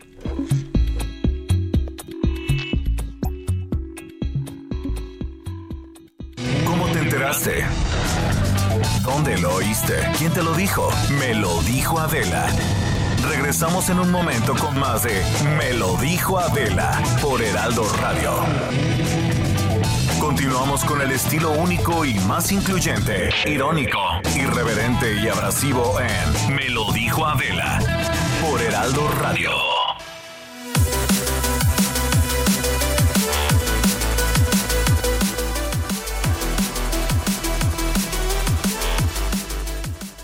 Muy buenos días, muchas gracias por continuar con nosotros. En este instante vamos a hablar del KN98. Ustedes saben de qué se trata, cuántas capas tiene, por qué es tan bueno para todos nosotros y sobre todo como protección. Adri Rivera Melo ya está aquí lista para darnos toda esa información. Adri, buenos días, adelante.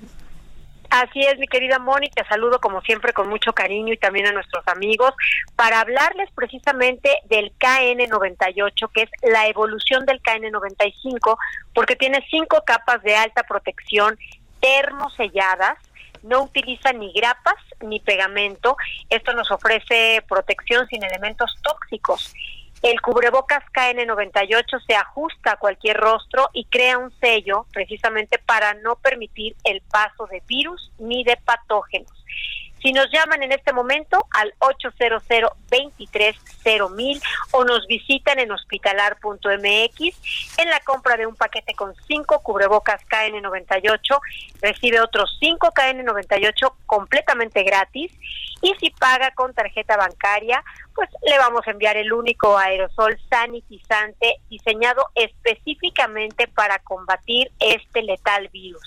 Así es que usted comprará el mejor cubrebocas del mundo por un costo prácticamente igual que el de un cubrebocas de mediana calidad, llamando al 800 230 mil. 800 230 A marcar Adri, gracias. Gracias, buen día. Buen día, llévense su KN98. Regresamos. ¿Qué hacemos?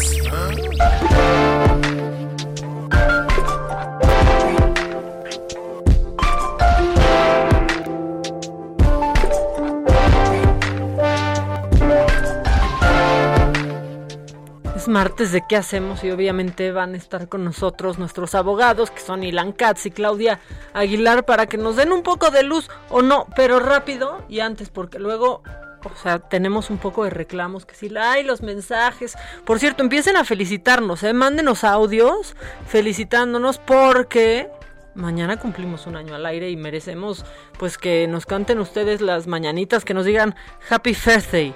Happy Birthday. Eh, también buen día Adela Maca, los agadictos estamos listos para, para el regreso. Muy bien. Hola, soy Dora. Por favor, me pueden decir cuál de todas las apps que dicen 10 dígitos es la correcta. Es la primera que sale, la primera opción y te lo arregla en friega. Es que la gente ya les estoy pidiendo que nos feliciten Adela mañana, que queremos nuestro Happy Birthday Ay, sí, en audio. Happy Birthday. Y, y Fox, no, ay, no me quita el tapabocas. No sé si se oiga Para que vean que así se No sale de la cabina. Es que fui al baño rapidísimo, pero me puse el tapabocas porque no puede esta, estar con esta contingencia también nos ha cambiado el hábito. Miren, generalmente íbamos en el corte del primer bloque. Pero ahora, No, una ahora ya nos más, ya nos aguantamos, porque, claro. porque pues es mucho trámite. Así que la lavada, que la abierta de puerta y luego la desinfectada ya que la abriste Entonces, la puerta. cuando Ay, está el corte más largo, ¿no? Sí. Entonces sí. Porque Una va, una aprovecha, otra se espera hasta que llegue a su casa. Y así porque es la nueva normalidad y las y cosas no han nos cambiado. están felicitando. Se me enredó el tapabocas con el micrófono. ¡Cuánto enredo! Estoy ten- ¿Cuánto enredo? Sí nos están felicitando. Felicidades anticipadas, que sigan los éxitos. Sí, pero no nos las anticipen, o sea, también felicítenos mañana. O Y que Fox nos audio. mande gratis una felicitación. Happy Fair Day. Happy Fair Day. Yo quiero mi Happy Fair Day, presidente. For Adela Sedet. No, así diría, por Adela Sedet. Sí, cómo no. cómo Adela y. Mamaquita, ¿qué onda con tu cuate el potrillo? Muy mal. Ah, es que ¿La pues, sí, boda? dicen de Mm. la boda. Bueno, bueno, pues, pues sí. Bueno. Pues sí, la verdad sí. Pues cada quien, ¿eh? Ahí está. ¿Te acuerdas que decíamos que Tulum estaba repleto? Repletos. Pues repletos de contagios también, ¿eh? Sí. O sea, cuates de mis amigos ya dieron positivo. Pero van cambiando las sedes. Ahora yo ya vi en, en mis redes, ahora muchos en Puntamita. Muchísimos. Así se van moviendo, van eligiendo. van Pues sí, van eligiendo y van, Y van contagiando. contagiando. Pues sí. Oigan, pues hoy es martes, ¿de qué hacemos?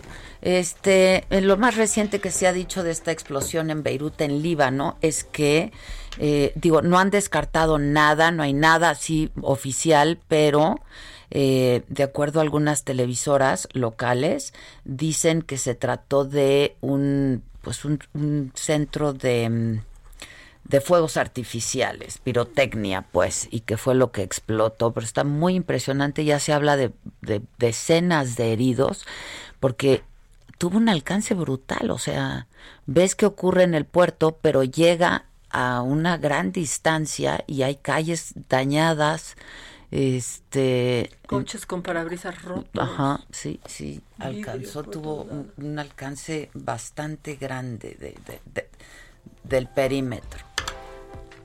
Ah, sí, sí, hay, me, me- me dice Víctor que acaban de pasar un video en donde se ve que sí hay un centro donde eh, se manufacturaban estos fuegos artificiales que está muy cerca del lugar donde ocurrió, entonces pues muy probablemente se debió a eso, ojalá, ¿eh? porque ya de veras, de veras, lo único que nos falta es un, un atentado, ¿no? Sí, pareciera que, que se no trate de caso. terrorismo. Todo parece indicar que no es el caso. Lamentablemente sí dejó mucha devastación y se habla de decenas de heridos. Pero seguimos, seguimos al tanto y seguimos informándoles. Oigan, este, ya están mi querida Claudia Aguilar y, y, la, nuestro compadre Ilan Katz en la línea. ¿Qué hacemos, hijos? ¿Cómo están? Ah, Aquí estamos, Pues mis estamos. queridas, ¿Cómo casi están? homenajeadas. A ver, les- no la escucho. Creo que Claudia no está. Les informo que a partir de mañana la aquí música regresa a los establecimientos mercantiles, sobre todo restaurantes. Estaba prohibida desde su reapertura con las medidas aplicadas por el semáforo naranja. Se va a permitir la música grabada, videograbada y en vivo también en los restaurantes y establecimientos mercantiles que tienen como giro principal la venta de alimentos preparados. Esto durante el horario permitido para operar conforme al color del semáforo epidemiológico que entiendo que es a las 10 de la noche, ¿no? Los restaurantes 10, 10 y media de la noche están cerrando. Bueno, ¿qué? ¿De qué vamos a hablar? ¿O qué? ¿O qué? ¿O qué? Pues mira, este tema de la apertura y de los semáforos yo creo que es muy muy interesante y sobre todo muy útil el día de hoy porque pues, ayer abrieron ya este, varias de las de las entidades y este, los juzgados ya abrieron y Ajá. demás.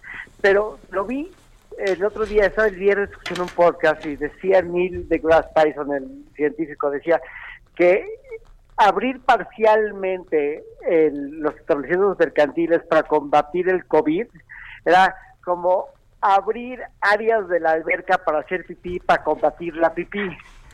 ¿no? Entonces, eso eso de los semáforos, yo lo que creo es que el resultado de esta apertura, cuando los números que arrojan los, las estadísticas nacionales e internacionales de que no se ha es- este, domado la curva, pues lo que va a generar es un, un- una cantidad enorme de contagios que pues me queda claro que ya no sé si son necesarios o innecesarios, pero exactamente lo que queríamos evitar, yo creo que lo peor está por venir. Y eso sí me preocupa. Si las colas para entrar a juzgados ayer eran de dos horas, Sí, la gente, sí, pues, sí, pues, sí. está contagi- la gente en la calle también se está contagiando, digo, no, no están parados a metro y medio de distancia, no, digo, se está, está pasando uno frente del otro, algunos traen tapabocas, algunos no, los- después veo que un chingo de gente, perdón, que mucha gente trae el tapabocas en, este abajo de la boca, que se me hace el peor lugar para traer el tapabocas, ¿no? lo traen Sí, en la ya- barba. La primera plana de la, la portada del Heraldo trae justamente esto, ¿no? Este que hay son cientos de personas formadas para hacer su trámite. Este, y algunos no traen tapaboca. Sí, sí, no hay distancia de un metro y medio, no. Las colas pueden- estuvieron... eh, hola, ¿cómo están?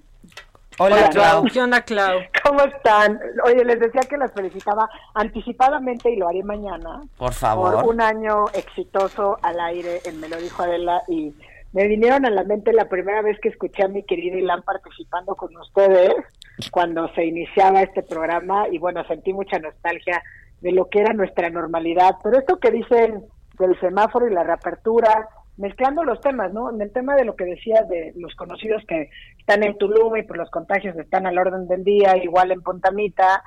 Y la verdad es que esta reapertura, que además honestamente es bastante falaz eh, de los juzgados y de la impartición de justicia, pues por un lado los justiciables están en la calle, ¿no? Eh, pues aunque quisieran no podrían mantener la distancia porque la cola le daba la vuelta a San Lázaro, le daba la vuelta a los tribunales familiares, le daba la vuelta en, en los juzgados de distrito en materia administrativa, es decir, al que fueran, hubo escenas de estas que a todos nos, nos llegaron, ¿no? Eh, con la desesperación, la frustración, la necesidad. Y lo que me impactó a mí fue ver como muchos eh, mensajes, incluso de impartidores de justicia que son activos en Twitter, donde decían que esto se hubiera evitado si los abogados postulantes o aquellos que queremos justicia hubiésemos hecho eso uso, uso de las eh, herramientas tecnológicas. Y yo la verdad les contestaría, lo hubiéramos hecho si las herramientas tecnológicas y ellos hubieran hecho su tarea y efectivamente sirviera la impartición de justicia digital. Porque es justo lo que hemos venido diciendo desde un principio. En la tercera fase que ellos denominan cuando ya todos los asuntos se podían presentar electrónicamente, con lo que nos topamos quienes hicimos uso de ello, es que básicamente era darnos a tole con el dedo. Tú podías presentar una demanda, pero como las autoridades estaban cerradas, entonces no las notificaban y pues te suspendían tu procedimiento. Entonces, no ganabas nada, no tienes justicia, te, te niegan, quieres recurrir, como no han notificado las autoridades, lisa y llanamente suspenden el trámite de los procedimientos. Entonces, lo que ha ilustrado y lo que en todos los temas que podríamos discutir hoy, que sería incluso también hablar de la reapertura judicial, de la reapertura de las dependencias, eh, las declaraciones de Esteban Moctezuma respecto al regreso a clases, lo único que nos está evidenciando esta pandemia son las terribles inequidades que tenemos en este país, los La retos desigualdad, en la- sí, sí, la sí, sí. desigualdad, o sea, es terrible pensar, ya no digas en la crítica de que vayas a dar clases en radio y televisión, o sea, es, por un lado tendrían que estar preparando contenidos que supongo que están ya preparados, aunque eso no han dicho pues, los líderes eh, del, del magisterio, hasta lo que he escuchado al día de hoy, eh, pero pues que también son padres de familia, padres y madres de familia, que van a tener a sus hijos con diferentes cargas académicas, porque puedes tener un hijo que va en primero de secundaria Sí, es y una exacto, hija yo- que va en quinto de primaria. Es lo que yo decía que ayer, ¿cómo le van a hacer eso, no? ¿Va a ser por horario? Porque a lo mejor Eso hay... de- dijeron. Este... Eso dijeron y creo que el cierre del ciclo escolar, aunque no tuvo eh, esta difusión ni el ni la participación activa, por ejemplo, de Televisa o Azteca o todas las concesionarias, como bien señala Ilan, sí tenían contenidos en el canal oficial, ¿no? Y lo que hicieron es que había una parte en internet y una parte en televisión, que a lo mejor en la mañana era educación preescolar, luego un bloque había de primaria y luego un bloque de secundaria. ¿No? Porque obviamente pues es la única manera en que puedes tener los contenidos. Lograr los contenidos, evaluar los contenidos, pero a mí me preocupan las terribles desigualdades que esto genera. ¿Y quiénes van a ser los más afectados? En última instancia, quienes más necesidades tienen, como podría ser por Ay, no. Uy. dejó como final de Cats. viernes. sigo aquí. Pero en, en apoyo a lo que decía Claudia, yo creo que la desigualdad es algo que permea no, no solamente en la educación por televisión, permea en todo. en todo, absolutamente en todo, y la desigualdad es el cáncer de este país y siempre lo hemos dicho. Entonces sí me parece que este esfuerzo que también va a estar sin duda sin duda erosionado por la desigualdad es un muy buen esfuerzo yo creo que va a funcionar yo muy también bien creo y, que es buen esfuerzo.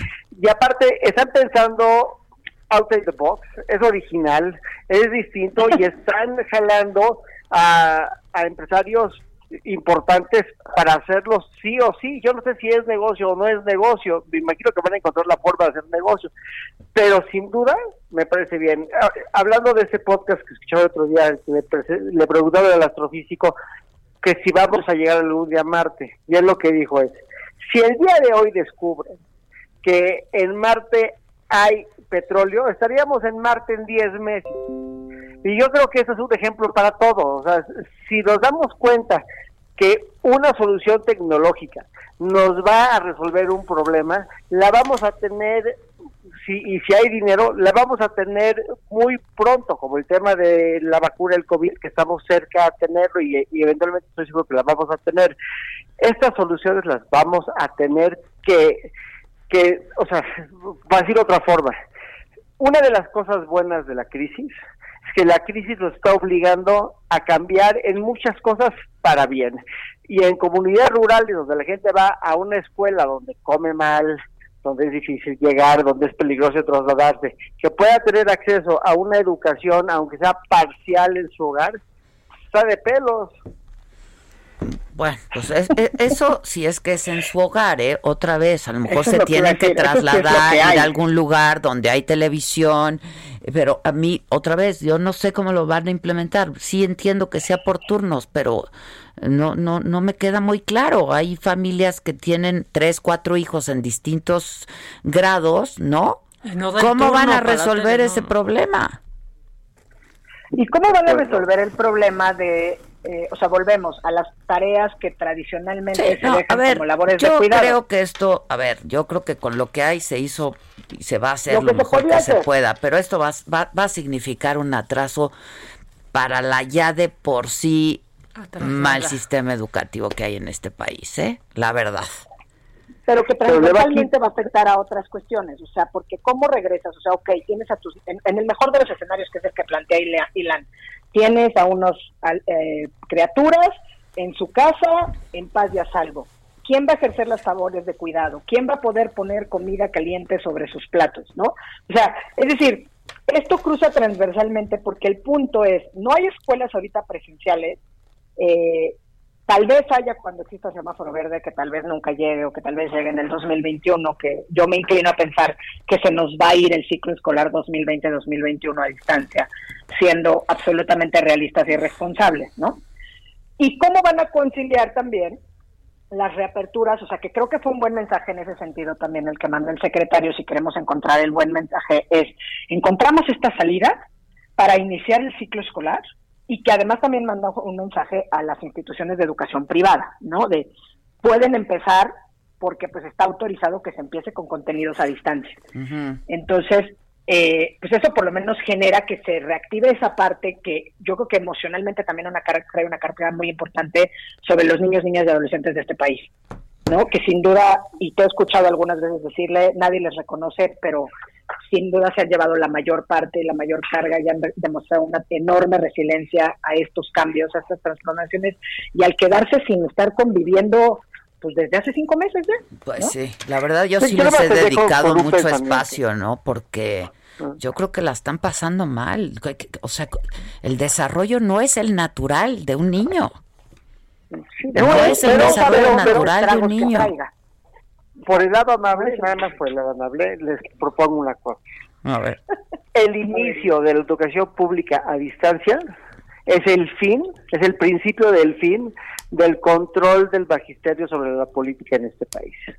El momento en el que sean necesarios menos maestros y que cambien los presupuestos y las prioridades en este país es el principio de un cambio que ha sido muy complicado a través de la extorsión de los maestros a los gobernantes y de la forma de entregarles campañas electorales enteras Eso es el principio del fin de un cambio en este país y eso lo aplaudo. Al igual que la digitalización de los expedientes es el fin de la es el principio del fin de la corrupción en este país. Hoy, no sé si ya vieron las imágenes de, de hoy en los tribunales. Peor que ayer, ¿eh?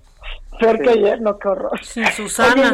sin haberme comunicado contigo, coincido en esa parte que hoy tuve esa reflexión a propósito que estaba escuchando al líder del sindicato de, maestros eh, y, y, justamente me puse a hacer esa reflexión y dije, bueno, paradójicamente, por ejemplo, para los niños y niñas de la entidad de la cual yo soy originaria, que es Oaxaca, que es de los más afectados por los paros magisteriales, tradicionalmente hablando, quizá paradójicamente el tener educación a distancia les garantice tener un año lectivo de más de 180 días de clases. Y conste que no me había comunicado contigo. Pues Fue el único que lo vi virtuoso pensando en, en Michoacán, Oaxaca, Chiapas, quizá aquellos donde siempre han tenido o resentido más los paros magisteriales.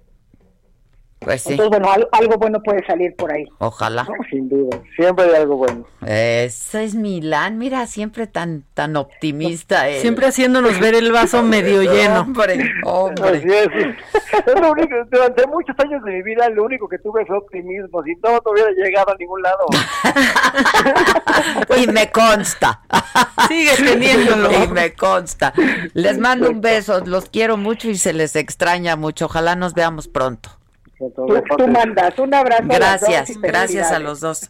Claudia Aguilar y Lancats, muchas gracias, nuestros abogados de, de, cabecera. Rápidamente, antes de irnos, solo darles un resumen de lo que pasó. Sí fueron un par de explosiones que sacudieron el centro de la capital libanesa hoy, eh, seis de la tarde, tiempo local y dañaron edificios en varios vecindarios, causaron lesiones generalizadas y lo que se ve, sí, lo primero que se ve es una nube rosa es lo primero que se ve en estas imágenes, gigante, que se eleva desde cerca del puerto, pero a la ciudad.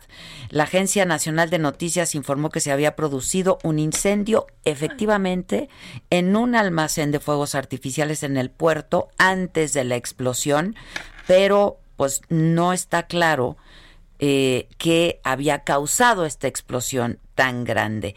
Lo que reportan residentes de los vecindarios eh, es que sus paredes se habían sacudido, que se habían eh, resquebrajado y que sus ventanas se habían roto. Los escombros bloquearon muchos caminos y esto está obligando a que las personas que resultaron heridas se tengan que trasladar al hospital a pie, lo están teniendo que hacer caminando. Esto es lo más reciente, lo que se sabe. Israel reporta incluso. Esto fue Me lo dijo Adela. Con Adela Micha. ¿Cómo te enteraste? ¿Dónde la oíste? ¿Quién te lo dijo? Me lo dijo Adela por Heraldo Radio, donde la H suena y ahora también se escucha. Una estación de Heraldo Media Group.